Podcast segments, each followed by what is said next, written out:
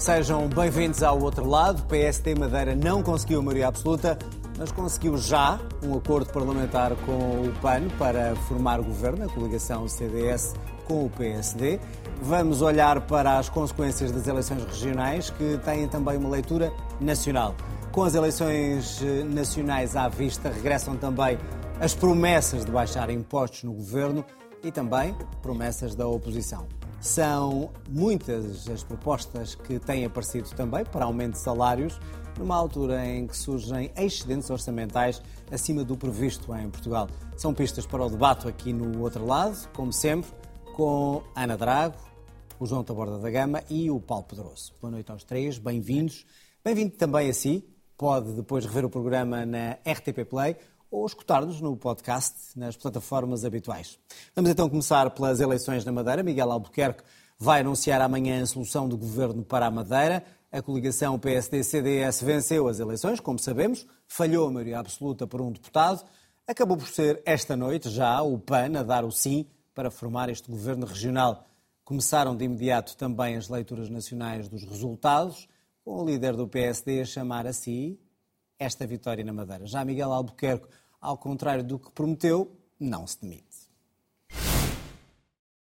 Não mudei de ideias. Eu, neste momento, tenho condições de apresentar um governo para governar com a maioria absoluta. Esse é o meu objetivo. Amanhã, depois da manhã, iremos apresentar. Quero dizer apenas que está excluído da coligação, em qualquer circunstância, o Chega. É uma vitória que sabe a vitória, como é evidente. Tomara eu, e digo com humildade democrática, tomara eu poder, na noite das eleições legislativas, estar a falar convosco na base de um resultado igual a este. Assumo toda a responsabilidade destes resultados, que me deixam, repito, muito, muito satisfeito por termos tido o dobro dos votos do Partido Socialista. Os madeirenses não optaram por esta maioria, não tiveram maioria absoluta e, perante este resultado, eu tenho de fazer uma pergunta e Miguel Albuquerque vai ou não demitir, se vai, uma vez na vida, cumprir com a sua palavra, apresentar a sua demissão.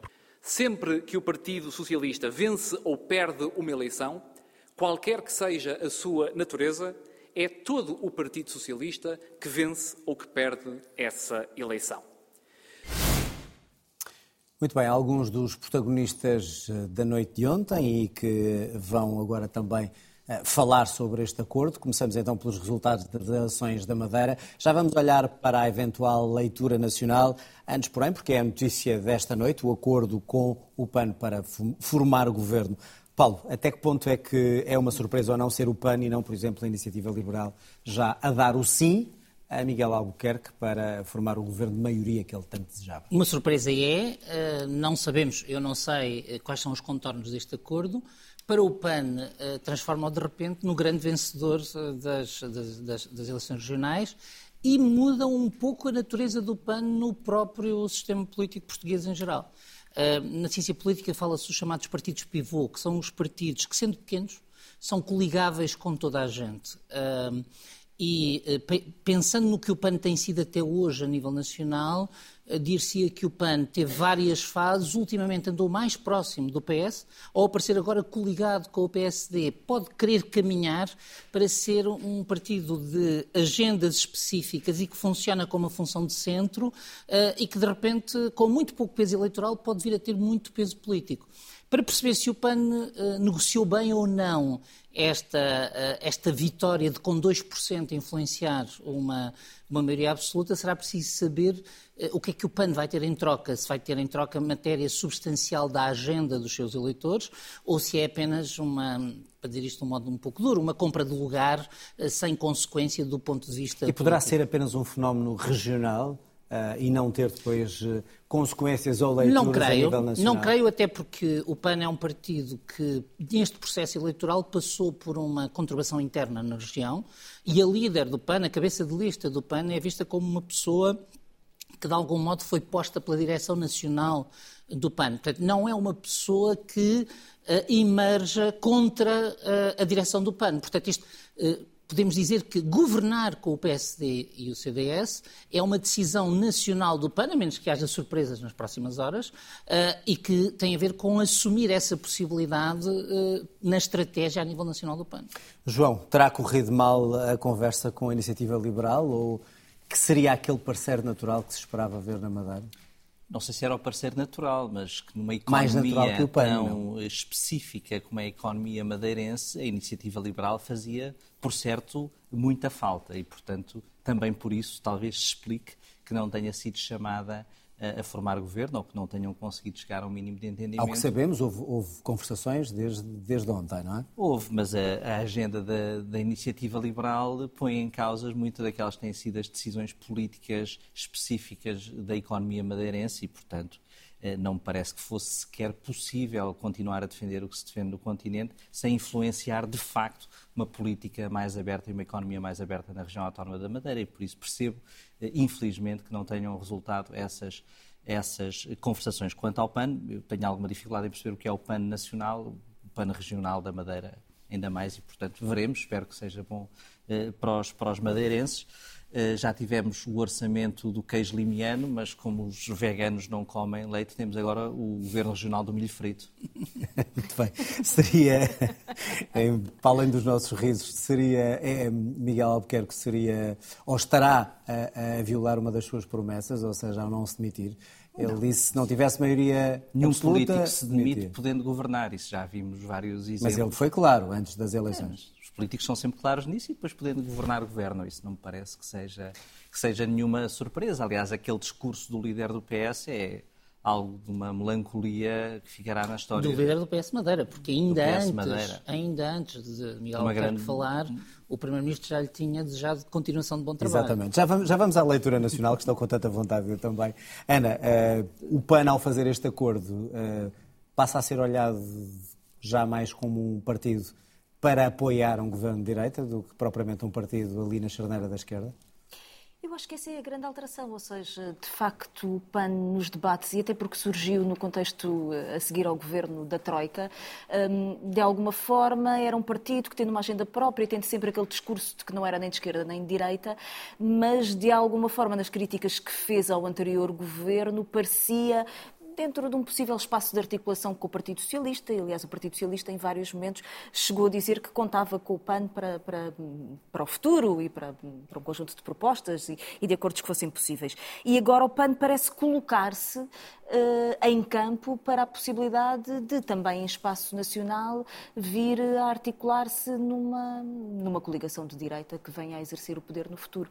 E isso, de facto, é qualquer coisa nova, até porque.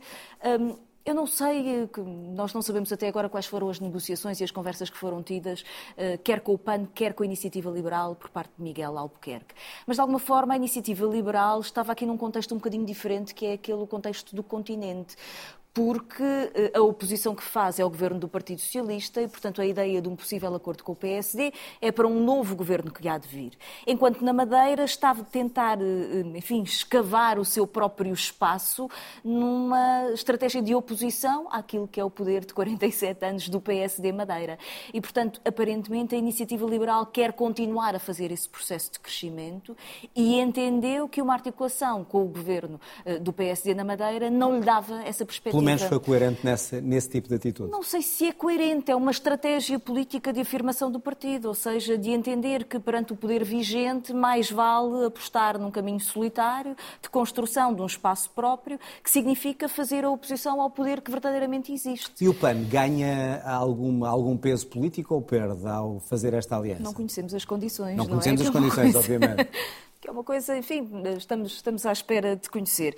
Eh, mas na verdade, eu acho que o PAN corre esse risco, ou seja, ao, no primeiro momento em que é eleito, ser automaticamente o seu espaço tomado pelo poder uh, em curso e, portanto, não ter verdadeiramente uma estratégia própria de afirmação na região da Madeira. Eu acho que esse é um risco significativo. Agora, esse risco pode ter sido julgado, enfim, uh, não tão grave, se isso perspectivar que o PAN esteja disponível para um debate à direita sobre uma possível alternativa política ao governo do Partido Socialista. Vamos então olhar para a, a, leitura nacional que se pode fazer destas, destas eleições. Uh, Paulo, pergunto se isto, o que vimos na Madeira, é de facto relevante e um teste àquilo que poderá ser uma eleição nacional. Não chega a ser um teste, acho que essa expressão é exagerada, mas também não é totalmente independente, porque sendo cada eleição uma eleição, eh, as eleições mostram vagas e mostram tendências. Eh, e aquilo que a Madeira nos mostra é que a vaga de crescimento do PS a nível nacional e em todas as dimensões interrompeu-se.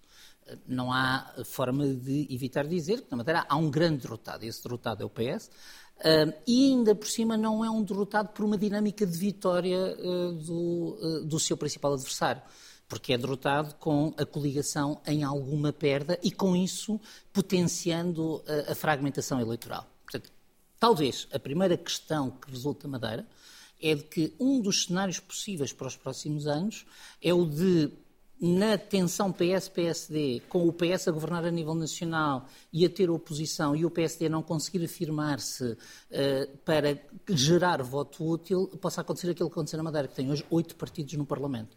E, portanto, uma tendência para a fragmentação. E não poderá ser este resultado do PS Madeira um reflexo da insatisfação nacional para com o governo PS? É também, mas não só. Uh, e, e, do meu ponto de vista, é isso que compreendo que o PS queira evitar que se discuta, mas é também porque uh, se o, o, PS Madeira teve com Paulo Cafofo e com o processo que tinha começado com a vitória da Câmara do Funchal um fogo que era regional, também é verdade que esse fogo era inflacionado uh, pela dinâmica de crescimento, uh, de crescimento eleitoral, uh, eleitoral do PS. Eu acho que o PS não tem como não ver aqui uma, uma inversão de curva na simpatia dos, dos, portugueses. E isto depois vai levantar um outro problema, que é, parece-me que na Madeira há votos que dificilmente são, podem ser interpretados como votos regionais. Os votos do Chega, os votos da Iniciativa Liberal, não são votos da dinâmica regional, não são partidos que tenham implantação regional. É uma expressão ou que tenham, da, da, da força são nacional votos do, da força nacional, uh, nacional dos partidos. Uh, uh, e o Chega só não tem uma grande vitória na Madeira porque não consegue condicionar o PSD. mas eu penso que segunda, a segunda força partidária a ter que refletir sobre o que aconteceu na Madeira é o PSD. PSD foi, aliás, especialmente desajeitado na gestão então, da não. Não tem razão uh, quando vimos Montenegro a dizer que isto é uma vitória. Quem me dera a mim ter esta vitória nacional. Claro, mas, e isto foi uma eh, vitória minha também. Não, uh, quer dizer, eu acho que Montenegro teve uma das suas piores intervenções. Uh, aquele momento futebolístico do Montenegro 1 Costa 0 não tem qualquer aderência, qualquer aderência à realidade. Dá a sensação que Montenegro foi enganado e foi convencido que iria, a partir da Madeira, lançar uma dinâmica de vitória do PSD, mas para isso precisava de ter tido crescimento eleitoral. Não é só ter perdido a maioria absoluta, é perder a maioria absoluta, perdeu 2%. Uh, e, portanto, toda aquela operação sem precedentes, portanto, nunca nenhum líder nacional foi à Madeira na noite das eleições, nem nunca Isso nenhum líder o nacional. Isso revela o quê? Segurança, vista, insegurança, receio. Do meu ponto de vista, erro de análise. Uh, uh, e, portanto, provavelmente quem está a pensar o marketing político do PSD, e era esse é claro que era esse o discurso que foi pedido a Montenegro, era o de dizer primeira eleição de Montenegro, primeira vitória, dinâmica uh, de vitória. Mas depois todo o modo como aconteceu, desde a montagem cénica, a entrada de Montenegro, o modo como ele falou, o que ele disse, o ele ter, sido, ter tido que dizer que não queria atropelar uh, Miguel Albuquerque, o deslize de linguagem do PSD de dizer nunca faremos aliança com a Chega porque não precisamos, o que pressupõe que se precisassem já, exatamente, dizer, exatamente. já a questão não se colocava. Portanto, o PSD geriu desastradamente a noite, só não perdeu porque efetivamente consegue manter-se como governo. João, uh, o PSD foi desastroso na noite eleitoral da Madeira, da forma como Montenegro vai falar, o, o, seu aparecer no dia em que a vitória era de outra pessoa, e ao mesmo tempo pergunto se foi ou não um teste também à sua liderança. Acho que o PSD ganhou na Madeira, isso é, ou seja, ganhou. E ficou um pouco eh, perturbado com não ter ganho com maioria absoluta, como se esperava e como foi anunciado que ia acontecer. E, portanto, aí houve algum, alguma desincronia entre aquilo que era o esperado e aquilo que era preciso eh, atuar, digamos, cenicamente. Mas acho que foi uma vitória eh, que, não, que Montenegro podia ter aproveitado ainda melhor, porque o, o PS perde metade dos votos. Nós, o PS, na Madeira, perdeu metade dos votos. Pode-se dizer vinha do resultado mais alto, já tinha tido 11%, pode-se dizer tudo, mas com uma maioria absoluta uh, no continente, eh, teve, perdeu metade dos votos. E isto é, é significativo. E perdeu para quem? Perdeu para partidos dispersos. Para todos. Não. É? E, portanto, é, é a maior prova de desalento dos eleitores do PS. Isso é a grande uh, lição nacional que o PS tem de tirar. Uh, isso é a primeira coisa. A segunda coisa é a fragmentação que o Paulo também referiu, uh, que vamos assistir cá. E depois... Mas o PSD, a gestão do PSD desta vitória gestão... regional... Que depois foi tida como uma, uma, vitória do próprio líder nacional. Mas ele tinha de fazer isso, mas ele tinha o Montenegro tem de fazer isso e tem de escolar à vitória, porque não, ou seja, não podia ter uma Outros vitória. Outros líderes não o fizeram, não é? Mas, e no vitórias talvez dele, maiores. mas no calendário dele, no calendário dele tinha de o fazer. Se calhar não os deixaram fazer, também é preciso perceber quem é antes de Miguel Albuquerque, quem é que estava, se calhar não deixava muitas colagens às suas vitórias. Agora as coisas estão um pouco diferentes mesmo na Madeira. Agora, o que me parece é que o, o calendário de afirmação e de, e de, digamos, crescimento do PSD tinha que cavalgar esta vitória como fez. E, tinha e que resulta, esta e vitória, resulta. sobretudo pela derrota esmagadora que mas, o PS teve, não, porque ela não no foi... PSD quem tenha aquela coisa foi uma vitória pouquinha. Foi, mas, mas foi uma vitória. Mas foi uma vitória, aliás.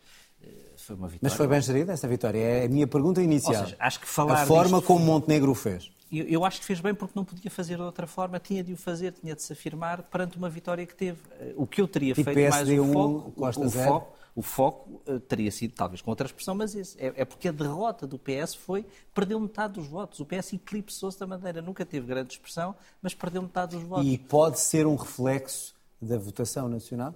Eu acho que sim, eu acho que isso demonstra um descontentamento com o PS. E, e não com o PSD, porque o PSD acaba também por, ah, por perder. 4 é? ou 5 mil votos em conjunto com o CDS e não se percebe já o que é o CDS nesta, nesta coligação, não se percebe em termos, ou seja, não sei quantificar o peso uh, do, do CDS, portanto vamos atribuir tudo uh, ao PS. E depois, coisas que vamos ver nas próximas votações nacionais e que os partidos, e aí o PS, devem estar atentos. Temos o Chega a ter votações mais altas nos conselhos mais pobres, mais uma vez, é preciso tirar ligações daí, é preciso tirar ilações daí. O, ou seja, o Governo Regional da Madeira tem que perceber que se não quer governar com o Chega, mas que tem 12% das pessoas de Câmara de Lobos a votar no Chega. E o que é que se pode fazer para essas pessoas terem algum volume de esperança que não as leve a tomar uh, este tipo de opções? Ana, vamos para as leituras nacionais e contigo ia começar pelos partidos uh, que voltaram ao Parlamento, aqueles que vão para lá pela primeira vez, do Parlamento Regional, e perguntar-te se esta fragmentação que, que aparece ali poderá ser um um pronúncio do que poderá acontecer a nível nacional uh, daqueles que deram a maioria ao Partido Socialista e que agora, uh, desiludidos, vão dar a outros partidos. Não dando ao PSD. Eu tenho, eu tenho, alguma dificuldade em fazer eh, esta análise, ou seja, de pegar na situação da Madeira, que tem o governo do PSD há 47 anos, e aplicá-lo uh, automaticamente a uma leitura no voto nacional porque, na verdade, com maiorias absolutas do Partido Socialista, com vitórias, com governos, com derrotas do PSD, a verdade é que a Madeira tem um problema de pluralismo democrático. Eh, e, portanto, é por isso que o PSD governa há 47 anos. Está num processo eh, de erosão lenta, ou seja, há quatro anos atrás também não teve maioria absoluta, foi buscar o CDS. Agora incorporou o CDS, aliás, ainda não falámos do CDS, porque é aquele partido para dizer o quê? É aquele partido tipo gato Schrödinger, não é? Está morto e vivo ao mesmo tempo. Uh, e agora, nem com o CDS incorporado, conseguiu a maioria absoluta, mas o Partido Socialista também não conseguiu repetir alguma polarização que pergunta. tinha acontecido há quatro anos. Pergunta. Mas tem alguma dificuldade, exatamente pela história dessas vitórias do PSD, em fazer uma leitura significativa sobre o que é que isso significa no Mas em relação ao PS, por exemplo, poderá ser com pergunta... Todos ganharam, menos o Partido Socialista. Isso eu acho que é Mas a minha a pergunta conclusão. é muito concreta. A insatisfação com o governo do PS, maioria absoluta, no continente, que também afeta, obviamente, os madeirenses, se é, pode ser um reflexo disso. Pois, mas eu acabei de argumentar que eu tenho dificuldade em, em fazer, fazer, essa, leitura. Essa, essa, leitura, porque eu acho que a situação na Madeira é de facto muito específica. É uh, a única uh, região que tem um partido regional uh, com uma forte implantação, também capaz de ser kingmaker, ou seja, de organizar maiorias para um lado ou para o outro. E, portanto, tem, há ali uma especificidade na organização política. O que eu acho é que regressaram todos os que não tinham tido mandato, entraram partidos novos. O Chega é And. É de facto significativo o voto que o Chega teve, até porque teve uma campanha do ponto de vista da estrutura regional extremamente fraca. Foi o único líder, candidato eh, à frente de, de, de uma força que concorria que não participou em nenhum dos debates da RTP, dizia ele, por questões de agenda, sucessivos debates que vão acontecendo, e ele não tem a capacidade de sequer estar presente e de apresentar o seu, uh, o, o, aquela que são as suas propostas. André Ventura fez um esforço continuado de estar continuamente na Madeira ao longo deste tempo e, de facto, teve resultados. Ou e seja, quando... surge como uma força significativa e faz o seu distanciamento em relação ao PSD. Quanto à gestão Montenegro... do PSD, uh, eh, não fazendo leituras nacionais ou tendo, ou tendo, alguma dificuldade para alguns em, em ser feita essa, essa leitura, temos Montenegro a ir à Madeira. Capitalizar esta vitória. Montenegro está na situação em que. Aí ele, tem que se fazer uma leitura ele, nacional. Ele acolhe e ele recebe tudo o que lhe derem. Qualquer coisa, no contexto atual, a fragilidade da proposta política e do futuro e a ausência de capacidade dinâmica do PSD quando se sente um relativo mal-estar no país em relação à maioria absoluta do Partido Socialista e aparentemente o PSD vai subindo nas sondagens, mas sem verdadeiramente ter aquela dinâmica de força. E, portanto, Montenegro procura aproveitar tudo o que lhe dão e eu não me levo a mal. Agora, as suas declarações sobre a relação com o Chega são significativas, porque as palavras contam. E Montenegro esforçou-se para fazer frases que dizem uma coisa e o seu contrário. Ele dizia: aquilo que vai ou pode acontecer na Madeira é aquilo que vai ou pode acontecer uh, uh, no país, que é não fazemos um governo com o Chega porque não precisamos dele para governar. Bom, então, pode ou não acontecer, no país fazer uma articulação com o Chega, em particular se precisar dele para governar. E, portanto, essa, esse chutar para lá do Chega de forma definitiva nunca chega de forma absolutamente clara por parte Não da liderança do PSD. Exatamente. chega. Bom, quero passar à frente, mas, João, eh, ficou claro ou não a posição do PSD em relação ao Chega, mais uma vez, ou foi mais uma vez ambígua, só para fecharmos este, este é uma, capítulo? É uma posição que será esta até poder ser outra. Ou seja, ambígua. Eu acho que é clara, mas pode ser outra como Mas clara para que lado, mas, coisa... como, mas clara como... para que lado? Agora é clara, é clara que não é preciso porque o PSD não vai precisar do Chega para governar. E eles vão... Mas isso não quer dizer nada. O PSD vai repetir isso até à exaustão. Quer dizer isto. Quer dizer mas há uma coisa que o PSD pode aprender, que é, é um, dos, um dos problemas de Miguel Albuquerque, quando uh, quis dramatizar e disse que se demitia se não tivesse maioria absoluta, era, era já para preparar uh, a não entrada do Chega e era numa ideia de pensar que uma dramatização a cavaco. Exatamente. Que é, se não me derem a mim, entreguem a outros. Exatamente. Polarizava. E isso falhou redondamente. Não resultou. Bom, vamos avançar. Há aqui Isso várias estava questões. Quase. Estava quase. Há várias questões que gostaria de, de falar convosco. PSD a apresentar várias propostas para baixar de imediato os impostos em Portugal. O PS a chumbar todas estas propostas no Parlamento, a dizer que as soluções serão apresentadas no próximo orçamento. Confusão também com o salário mínimo, sobre se deve ou não pagar IRS. O Ministro das Finanças deu primeiro a entender que sim. António Costa vai esclarecer, descansar o partido e dizer não. E, para surpresa de muitos, os patrões da CIP vieram dizer que querem também salários mais altos, até com um 15º mês sem impostos. Temos aqui muitas uh, pistas para, para a nossa conversa. Uh, João, as propostas do PSD ajudam, de facto, a aliviar a carga fiscal e, e, e porquê agora? uh, e não noutra altura, porque estamos à beira das eleições? Eu acho que o PSD, eu já o disse aqui várias vezes, viu bem o tema da carga fiscal. Digamos que é um, a direita atira muito contra a carga fiscal, às vezes acerta, às vezes não. Acho que neste ciclo acertou. Temos excedente orçamental, temos uma carga fiscal elevadíssima e temos dificuldades nas famílias. E esta conjugação de coisas eh, permite que um discurso de carga fiscal elevada eh, não seja eh, demasiado populista como noutros, noutras alturas foi. Eu também o critiquei noutras alturas. Portanto, acho que viu isso e acho que esse discurso pegou. Ou seja, pegou porque as pessoas estão despertas para isso hoje, muito mais, até por iniciativa liberal, falar muito disso e captar muitos votos. Uh, com esse tipo de discurso e estão, estão dispostas a ouvir isso, tendo em conta também aquilo que é a deterioração, a deterioração dos serviços públicos, por um lado, e, o, e as suas dificuldades portanto, que sentem. E, não portanto... têm razão aqueles que dizem que o PSD muda constantemente de opinião sobre aumento ou subida de impostos? eu acho que todos os partidos, todos os partidos defendem as duas coisas, tendo em conta o ciclo económico.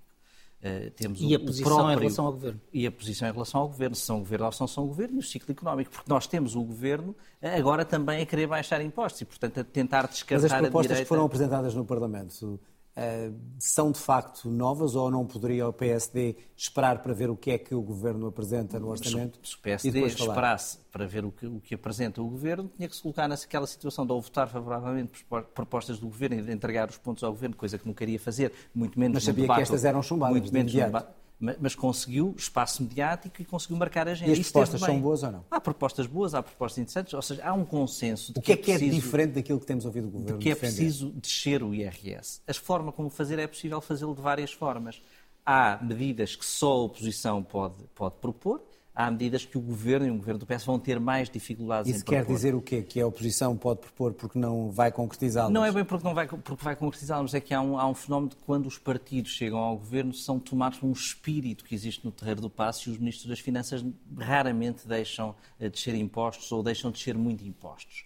Isso acontece, aconteceu, aconteceu ao PSD, aconteceu, aliás, a, governantes do CDS e também acontece ao PS, que já tivemos excedentes orçamentais com o PS. E, portanto, é mais fácil propor medidas mais aceleradas e com maior impacto orçamental quando se está na oposição. Mas. Mas, o que me parece. Ah, e outra coisa que queria dizer. E o PSD fez outra coisa interessante, porque tentou criar um pacto com o PS, que é uma coisa que o PS e o Governo nunca poderiam aceitar, mas que também coloca o PSD numa linguagem de pacto, de pacto de regime e de partido eh, de partido de governo e de governação, que era também algo que vinha eh, a faltar nos últimos, nos últimos anos, de uma forma concreta e estratégica. Não apenas eh, como na liderança de Rui Rio, que muitas vezes não se percebia bem ao que é que se queria chegar, na minha opinião. E, portanto, parece-me que isso, que isso é positivo. Isto serviu para quê? Para o PSD marcar a agenda? Acho que sim, que serviu para o PSD marcar a agenda, com medidas concretas, com medidas estudadas, com medidas próprias e, e gerar discussão à volta delas naquilo que era uma crítica que se vinha fazendo, que o PSD não, não apresentava medidas. Acho que houve medidas e neste momento e neste timing houve medidas que foram de acordo com a preocupação de grande parte da população portuguesa. Tanto é que o Governo vai fazer muitas delas parecidas.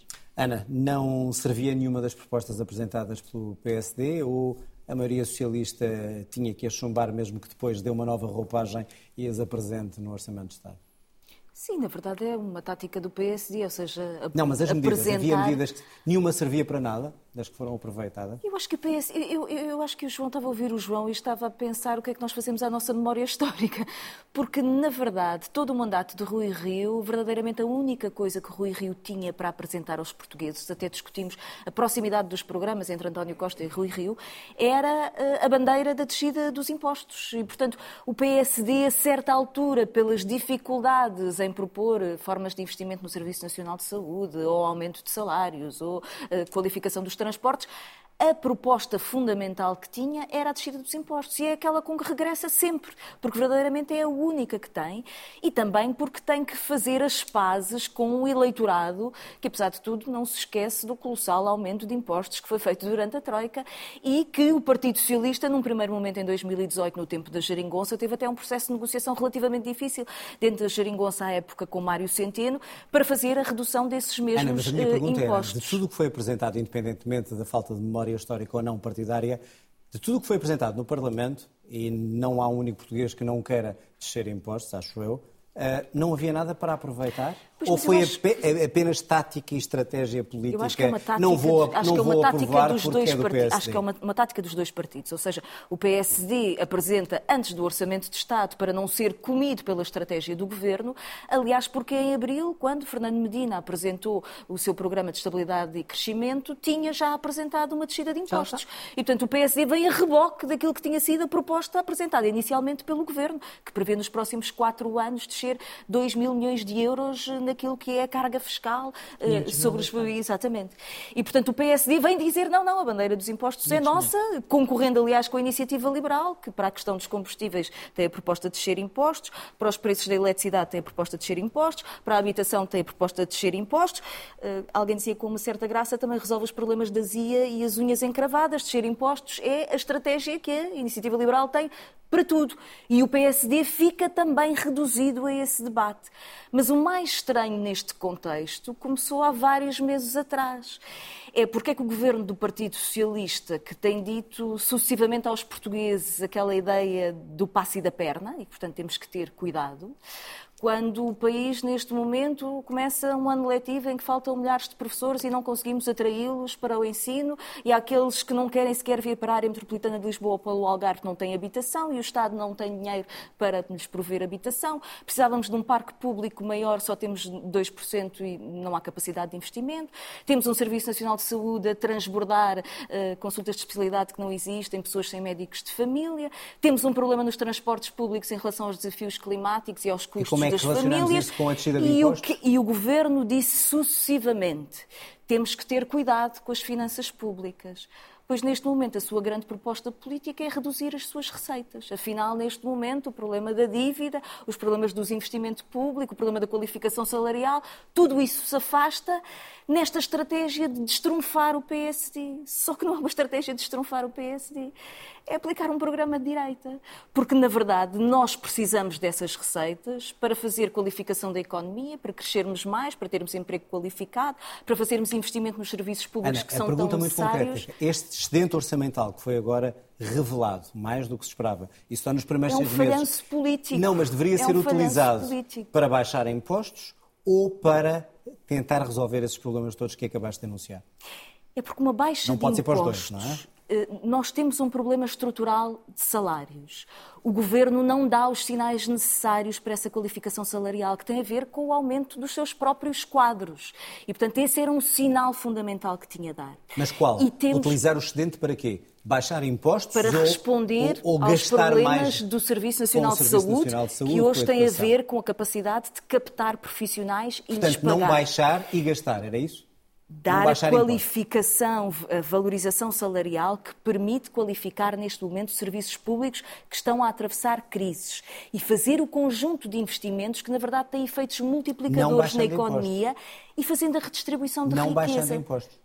Eu, eu parece-me que não. Ou seja, acho que este não é o momento. Acho que este é o momento em que baixar impostos é dar um passo maior do que a perna, porque tem custos significativos para o país no longo prazo. Paulo, já vamos à questão de baixar ou não impostos. Propostas do PSD e resposta do PS, apenas eh, conflito pré-eleitoral e pouca preocupação real com o que facto isso poderia fazer ao país nesta altura. Não, Quer de um lado ou outro. Não, não é pouca preocupação real, porque vamos imaginar que tudo tinha sido aprovado. Não digo tudo, mas não, então, porque que não- algo tinha porque sido nada, aprovado. vamos imaginar nada. que algo tinha sido aprovado e entrar em vigor no mesmo dia que, que vai entrar com as propostas eh, do PS. Portanto, ou seja, não há nenhuma perda por nada ter sido aprovado, mesmo para quem esteja de acordo com o que Mesmo que o PS agora apresente uma proposta que o PSD apresentou com outro nome. Entrará em vigor no mesmo não, dia. E lhe diga que é dele. Mas Isto não é guerra só Mas o que me leva a, a- a um ponto em que eu concordo com, com o João e começaria um pouco atrás. Portanto, o PS, o Governo, no PEC, como disse a Ana, anunciou que ia baixar impostos no próximo ano. E a partir daí começa uma guerra sobre quem é que vai, eh, para a opinião pública, ser o responsável por baixá-los. O Governo quer ser o único responsável por baixá-los e tudo fará para isso. E é assim que eu vejo esta eh, reprovação generalizada das propostas do PSD. É, Nós não vamos fazer nada que permita ao PSD associar-se a esta redução de impostos. O PSD, por sua vez, inteligentemente, percebeu que a pior coisa que lhe poderia acontecer do ponto de vista eh, da sua campanha eleitoral para o próximo ano era, em cima da imagem do governo ter das contas certas, agora aparecer com a imagem de campeão das políticas liberais de, de baixar impostos. Mas voltando, mas para mim a grande questão eh, é que quem está a ganhar com isto tudo é a iniciativa liberal, não é nem o PS nem o PSD. Porque eh, Mas continuamos a falar Respondendo a em, em ganhos eleitorais e Sim. não em Não, não, ganhos mas- reais mas, mas para o o problema, país. mas, mas o problema, mas essa é a questão. É que nós temos que perceber o que é que são ganhos reais para o país e quais são as medidas. E basicamente, a política das contas certas teve um efeito positivo. Diminuiu a nossa angústia com as contas públicas e vai, porventura, melhorar o nosso posicionamento internacional. Mas criou eh, um efeito negativo, julgo que inesperado para o PS, que é a ideia de que o governo cobra mais do que precisa. E eh, aquilo que nós estamos hoje a discutir, uma proposta como a da CIP só pode aparecer porque há esse clima. Já vamos à proposta Mas da é CIP. assim, mas se o governo cobra mais do que precisa, o governo de algum modo naturalizou, porque está sempre a ter melhores resultados do que os que promete porque está sempre a caminhar mais, no fundo, de tirar dinheiro das pessoas que estão com dificuldades para descer a dívida que as pessoas não veem como, digamos, como, como um problema dela. E o governo criou uma cultura, do meu ponto de vista, perversa nessa matéria, que é, de vez em quando, deixa cair pela torneira umas, umas migalhas, portanto, uns subsídios este trimestre, uma, uma prestação especial no trimestre, no trimestre seguinte. E a pergunta que nós temos que fazer ao governo e às oposições é a seguinte: qual é o problema português? É pagarmos impostos demasiados ou é os impostos que pagamos não nos darem de retorno saúde de qualidade, educação de qualidade? Paulo, eu, se for eu este, essa pergunta, mas como este, fiz a Ana, ou seja, temos um excedente orçamental maior do que o previsto, deve servir para quê? Eu... Para ajudar a baixar João, impostos mas só para dizer ou ao contrário? Se o João disse, disser um português, se nós baixarmos impostos para reduzir, para, para pagar menos dívida externa, qualquer português hoje lhe dirá que quer os impostos mais baixos. Mas, mas a pergunta que eu faço que optar é entre governo, isso e melhorar é serviços. Mas é que o governo tem que ponderar. E é isso que eu acho que era importante, por exemplo, que o próximo debate orçamental lançasse. O governo tem que ponderar nesta sua obsessão com a correção da trajetória de dívida pública do déficit, se não está, a, a, de algum modo, a legitimar a visão liberal, que é de que os governos tiram mais impostos do que precisam e tiram impostos para coisas que não beneficiam as pessoas. Eh, e nós podemos olhar para isto deste ponto de vista. Eu quero pagar impostos se eu sentir que esses impostos me criam benefícios. Agora, se eu sinto que pago impostos, mas não, não posso ser tratado no, no Serviço Nacional de Saúde porque uh, só daqui a seis meses é que tenho um exame.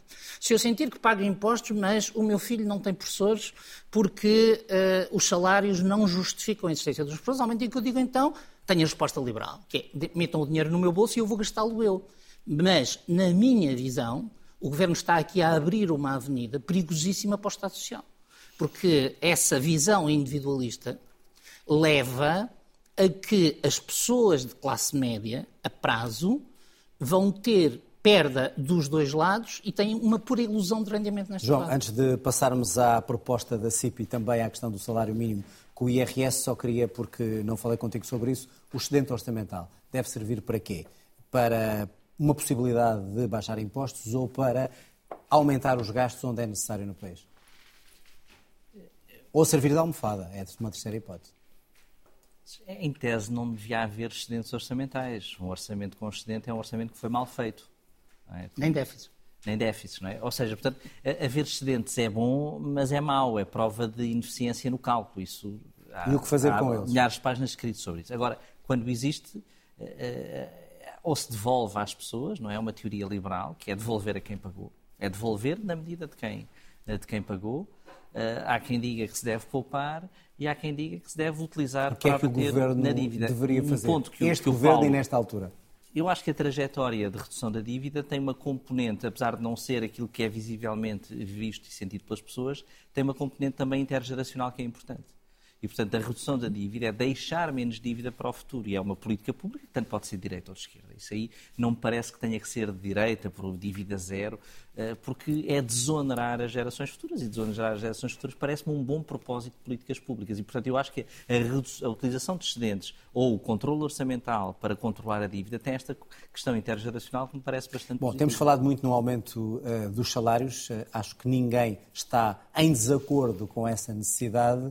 Eh, vem esta proposta da CIP, que para muitos é apenas algo que já existe ou de outra forma, eh, para outros é uma grande surpresa. Um 15º mês, um aumento salarial sim, eh, com redução de alguns impostos. Esta proposta é uma proposta séria? Serve para alguma coisa? Ou é apenas marketing dos patrões? Acho que é um bocadinho de tudo. É um pouco de tudo. É um pouco de tudo. Uh, acho que esta proposta, uh, ou seja, uh, acho que a proposta da CIP, que eu vi, vi, pelas notícias, o que me parece é que vai também neste sentido de haver uma enorme pressão fiscal e de se perceber que neste momento há uma conjugação em Portugal de fatores que leva a que as propostas de redução fiscal tenham credibilidade. E, portanto, a CIP, a CIP volta à carga com várias coisas que já disse eh, várias vezes. Durante décadas. Durante décadas. Mas, mas, este tipo de agendas, há momentos históricos em que têm mais razão do que outros. É a vantagem de uma, uma agenda constante. Agora, neste contexto, a questão do 15º mês é como aumentar salários dividindo um pouco uh, o custo desse salário, o custo efetivo desse salário, também pelo Estado. É esta a proposta. Está correta essa proposta? Parece uma proposta possível de analisar. O Paulo já escreveu hoje sobre isso bastante criticamente. Uh, mas parece-me que, que, se pode analisar na medida em que pode permitir, uh, pode permitir maior liquidez. Aquilo que o Paulo deixa o Paulo dizer, mas uma coisa que ele diz e com a qual eu concordo, vou já dizer logo por ele, eu concordo, é, e que estas propostas têm sempre essa crítica, é que então é possível aumentar salários. Ou seja, se há esta proposta claro. é porque é possível aumentar salários. Embora este 15 mês seja uma proposta eh, voluntária para as empresas que queiram fazer pagamentos. Eu sou eh, totalmente contra a existência de meses extra no salário. Acho que o salário devia ser por mês de calendário dividido, porque, eh, porque gera uma irracionalidade na previsão e no planeamento económico por razões políticas devia ser expurgado. E, portanto, mais um mês em cima disto é uh, aumentar a irracionalidade. Portanto, não serve para nada essa proposta? Não, esta proposta serve para se perceber como é que o Estado pode participar num acréscimo salarial que não se vai prejudicar Sim. a segurança social, porque era algo que se não fosse isso, isso não era vai. dado. Isso Agora, já, já ficámos, com, ficámos com curiosidade de saber qual é a opinião do Paulo, Paulo e o que é que escreveu, exatamente. mas antes, uh, Ana, uh, para que é que serve esta proposta e como é que olhas para a proposta da, da CIP e dos patrões, uh, que dava a ideia de que propõem aumentos salariais superiores à CGTP? Pois eu acho que é preciso ler as letras pequeninas e com a CIP há uma coisa que nós sabemos é que nunca há almoços grátis e, portanto, é preciso perceber o que é que, o que, é que a CIP está a propor. Eu acho que nós estamos num contexto em que há a percepção de que há uma espécie de pressão enorme numa, numa panela de, de pressão, eh, provavelmente explotado por aquilo que tem sido o processo inflacionista nos últimos tempos eh, e pela estagnação salarial que temos vivido na última década e meia. E, portanto, a percepção de aumento de custo de vida, de não haver aumento salarial e um conjunto significativo de segmentos de classe média, em particular, talvez os mais jovens, que estão a ter dificuldade em fazer o seu caminho de ingresso na classe média. A habitação é um dos temas mais definidos, mas também a precariedade e também, certamente, a questão dos salários. E a CIP vai repescar um conjunto das suas antigas propostas e apresenta-as aqui com este ar de ramalhete e de generosidade. Mas depois é preciso perceber o que é que propõe. Na verdade, aquilo que a CIP propõe, eu acho que são duas linhas preocupantes. Por um lado, desvincular, em certo sentido, aquilo que é o pagamento de impostos dos rendimentos, esta ideia de que é possível ter retribuição do trabalho, mas que eles não contribuem para o bem comum, e desvinculá-lo também daquilo que é a pensão futura. E, portanto, aquilo que nós achávamos que era uma. Quer dizer, quando as pessoas se reformavam, não tinham uma perda significativa daquilo que é o seu poder de compra e, portanto, não estavam reduzidas à pobreza como eh, no início do século XX e depois é a vontade, na verdade, de aumentar aquilo que é o peso dos contributos dos impostos sobre o trabalho no conjunto das receitas do Estado. E, portanto, aquilo que a si propõe é uma borla fiscal a si própria, apresentar aos seus trabalhadores a ilusão de um aumento salarial mas depois descontar esses aumentos salariais, assim como os investimentos nos seus ativos ou o capital que é incorporado, os resultados que são incorporados no capital e que são deduzidos no IRC. E, portanto, reduzir aquilo que é o contributo do lucro das empresas para o bolo comum. A isto junta-se a proposta de sempre IRC. IRC, exatamente, junta-se a proposta. Portanto, é retirar os lucros das empresas daquilo que é a contribuição para o bolo comum das receitas do Estado que fazem funcionar a economia e o país. E, portanto, aquilo que propõe, na verdade, é uma borla fiscal. E eu estou um pouco surpreendida. Portanto, não serve para nada esta proposta. Não, estou surpreendida é com as notícias que têm surgido nos jornais de que sobre estas propostas tem verdadeiramente existido um processo de negociação com o governo do Partido Socialista e com o GT. O governo do Partido Socialista, como o Paulo nos disse aqui há um ano atrás, está nesta estratégia de procurar legitimar a sua política de rendimentos hoje, em acordos de concertação social. em maturidade já no passado, já no passado, o acordo de concertação social que não cobria os custos da inflação dava um conjunto de borlas ao patronado. Ana, temos que concluir. Para e agora estamos em risco que isto se repita. Há um momento em que eu já não consigo perceber bem qual é a diferença entre aquilo que eram as políticas do PSD e as do Partido Socialista. Não quer aumentar os salários nas, nas carreiras públicas, quer privatizar a TAP, dá borlas ao patronato. Há um momento em que eu pergunto, mas afinal, qual é, qual é a diferença fundamental entre aquilo que é o programa do PSD e o programa do governo do Partido Socialista e tenho pena do Montenegro. Tenho que passar ao Paulo. Paulo, antes de ir à CIP, qual é a diferença entre o Partido Socialista e o PSD? Está cada vez mais debatida? Está mais do que devia, mas eh, está muito menos, até porque o PSD encarrega-se de se desviar suficientemente para a direita, Pronto. para Se que cada porque- vez que o se calhar PS porque é um Escorregar para a o direita. PSD, Se calhar digamos, porque é empurrado foge- pelo PS, ou não? Também. Bom, mas, mas voltando quanto à CIP, eh, eh, Não, eu- eu- pegar por uma, por uma questão que, que foi aqui dita, tem pelo menos o mérito de tentar repartir o custo de um eventual aumento salarial entre o Estado e os patrões? Começa por não ser um aumento salarial, mas já, já lá- Eu começava pelo fim. Eh, Eu acho que eh, a, a CIP percebeu, dentro daquela ideia que o João tem aqui de que este é o momento de falar de impostos, a CIP percebeu que passou a haver um consenso na sociedade portuguesa sobre que os portugueses ganham pouco.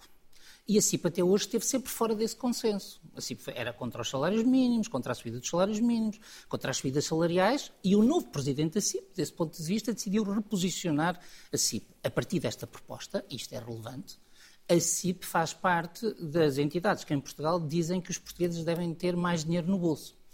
Agora, pretende fazê-lo ah, com uma coisa que começa por não ser um salário, é um- é, se quisermos é um prémio. O décimo porque é uma mês. remuneração voluntária. O a empresa mês. decide. O 15 Também não mês, podia obrigar as empresas. não não podia, porque as, as subidas salariais, ou 10%, seja, em contratação coletiva. Seja, claro. E, portanto, esta medida podia só. eh, eh, portanto, a medida podia ser apresentada como uma subida salarial. Não é. Na prática, isto é um prémio equivalente a um mês de trabalho isento de impostos e segurança social. Ou seja, que tem uma consequência, que é baixar a taxa real de IRS. Ah, desse ponto de vista, uma parte deste aumento é pago pelo Estado. O que faz sentido neste momento, porque há esta ideia de que o Estado cobra mais. Mas era conseguido, por exemplo, sem 15º mês nenhum, baixando a taxa de IRS, e aí seria progressivo, porque agora, se eu pagar 15% de IRS, eh, o meu salário é só subido nestes 15%. Se eu pagar 40% de IRS, é subido nos 40%. Isto até tem, digamos, é um aumento com uma regressão inversa. E depois pede aos trabalhadores que paguem outra parte. Porque, ao contrário do que a CIP diz, a, a- a- taxa social única não é para o Estado. A taxa social única é para um sistema gerido pelo Estado, em que a contribuição do trabalhador lhe é devolvida sob a forma de pensão. Este prémio, este 15º mês, para efeitos de pensões, é como se nunca tivesse existido. A pessoa não desconta sobre ele, mas também não é base para a sua. Mas não sua reduz as não, suas remunerações Não, não, não reduz. Não reduz, não. Mas a E, portanto, indução nós podemos dizer que basicamente, momento basicamente da o reforma, que, a- cais. o que a CIP, Não, claro eh, que digamos, o que a CIP vem dizer, sim, mas eu não vou dizer, portanto, não- é evidente, por isso é que eu estou a dizer, a CIP vem propor um aumento do rendimento líquido dos trabalhadores com uma comparticipação, podemos fazer as contas, que é provavelmente superior à metade do Estado e dos próprios trabalhadores. Paulo, mas CIP uma, faz outra pergunta, mas uma pergunta muito concreta. Mas isso significaria aos trabalhadores receberem mais ou não, independentemente da capacidade contributiva As, desse em- quinto mês? as empresas que aderissem a este 15º mês, os trabalhadores tinham um salário líquido a mais Portanto, receberiam que mais. não existia para efeitos de pensão. Mas que receberiam mais um Receberiam, salário por ano. Sem dúvida.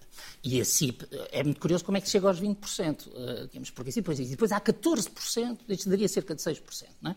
E depois há 14,5% que vêm de uma operação que também vale a pena ser analisada. Temos rapidamente concluir. Simples. 4,75% é pago em aumento de salário. Perfeito.